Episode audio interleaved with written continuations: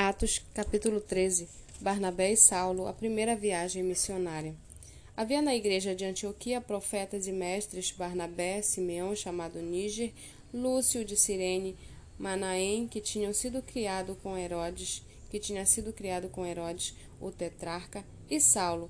Enquanto eles estavam adorando o Senhor e jejuando, o Espírito Santo disse: Separem-me agora Barnabé e Saulo para a obra a que os tenho chamado.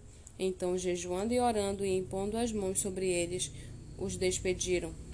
Barnabé e Saulo, enviados pelo Espírito Santo, foram até Seleucia e dali navegaram para Chipre.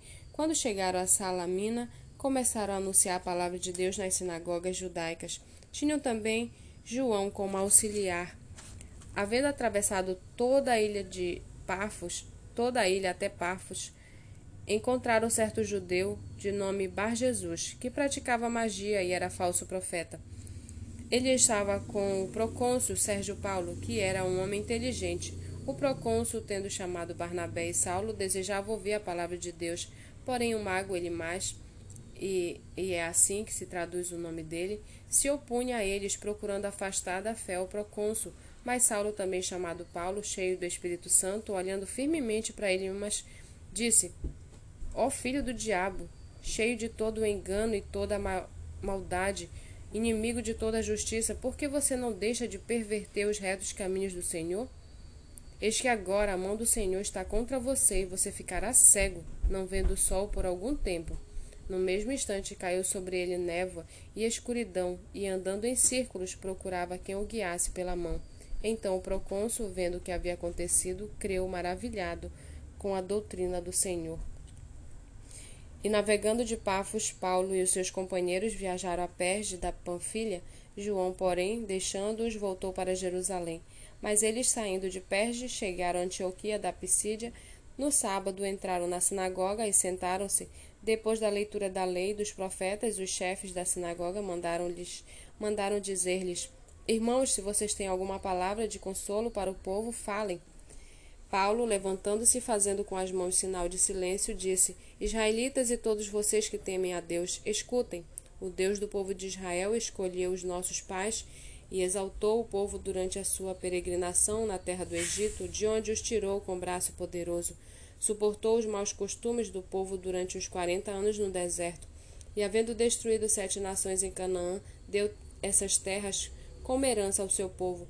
Tudo isso levou cerca de quatrocentos e cinquenta anos. Depois disso, lhes deu juízes até o profeta Samuel. Então eles lhe pediram um rei, e Deus lhe deu Saul, filho de Quis, da tribo de Benjamim. E durante isso, isto durante e isto durante quarenta anos. E tendo tirado Saul, levantou-lhes o rei Davi, do qual também, dando testemunho, disse: Achei Davi, filho de Jessé, homem segundo o meu coração, que fará toda a minha vontade. Da descendência deste, conforme a promessa, Deus trouxe a Israel o Salvador, que é Jesus. Antes da manifestação dele, João pregou um batismo de arrependimento a todo o povo de Israel. Quando João estava completando a sua carreira, disse: Quem vocês pensam que sou? Não sou aquele que vocês esperam, mas depois de mim vem aquele cujos pés não sou digno de desamarrar as sandálias.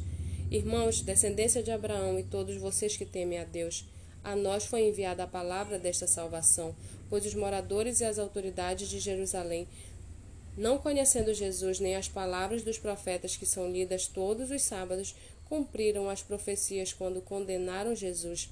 E, embora não achassem nenhuma causa de morte, pediram a Pilatos que ele fosse morto. Depois de cumprirem tudo o que estava escrito a respeito dele, tirando-o do madeiro, puseram-no em um túmulo mas Deus o ressuscitou dentre os mortos e durante muitos dias ele foi visto pelos que os tinham acompanhado da Galiléia para Jerusalém, os quais são agora as suas testemunhas diante do povo. E nós anunciamos a vocês o evangelho da promessa feita aos nossos pais, como Deus a cumpriu plenamente a nós, seus filhos, ressuscitando Jesus, como também está escrito no Salmo número 2: Você é meu filho, hoje eu gerei você e quanto ao fato de que o ressuscitaria dentre os mortos para que jamais voltasse a para que jamais voltasse a corrupção, Deus o expressou desta maneira: E cumprirei a favor de vocês as santas e fiéis promessas feitas a Davi. Por isso também diz em outro salmo: Não permitirás que o teu santo veja a corrupção. Porque, tendo Davi no seu tempo servido conforme o plano de Deus, morreu, foi sepultado ao lado de seus pais e viu corrupção. Porém, aquele Deus ressuscitou, não viu corrupção. Portanto, meus irmãos, saibam que é por meio de Jesus que a remissão dos pecados é anunciada a vocês, e por meio dele todo o que crê é justificado de todas as coisas das quais vocês não puderam ser justificados pela lei de Moisés. Portanto, tenham cuidado para que não lhes aconteça o que os profetas disseram.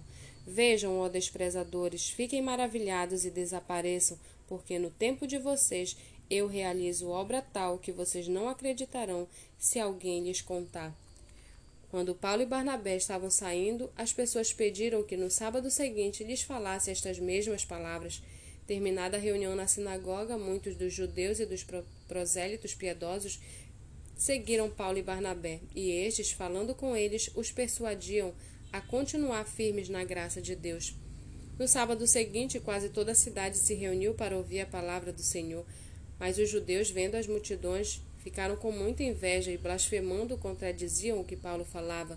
Então Paulo e Barnabé, falando ousadamente, disseram: Era necessário pregar a palavra de Deus primeiro a vocês, mas como vocês a rejeitam e se julgam indignos da vida eterna, eis que nos voltamos para os gentios, porque o Senhor assim nos determinou.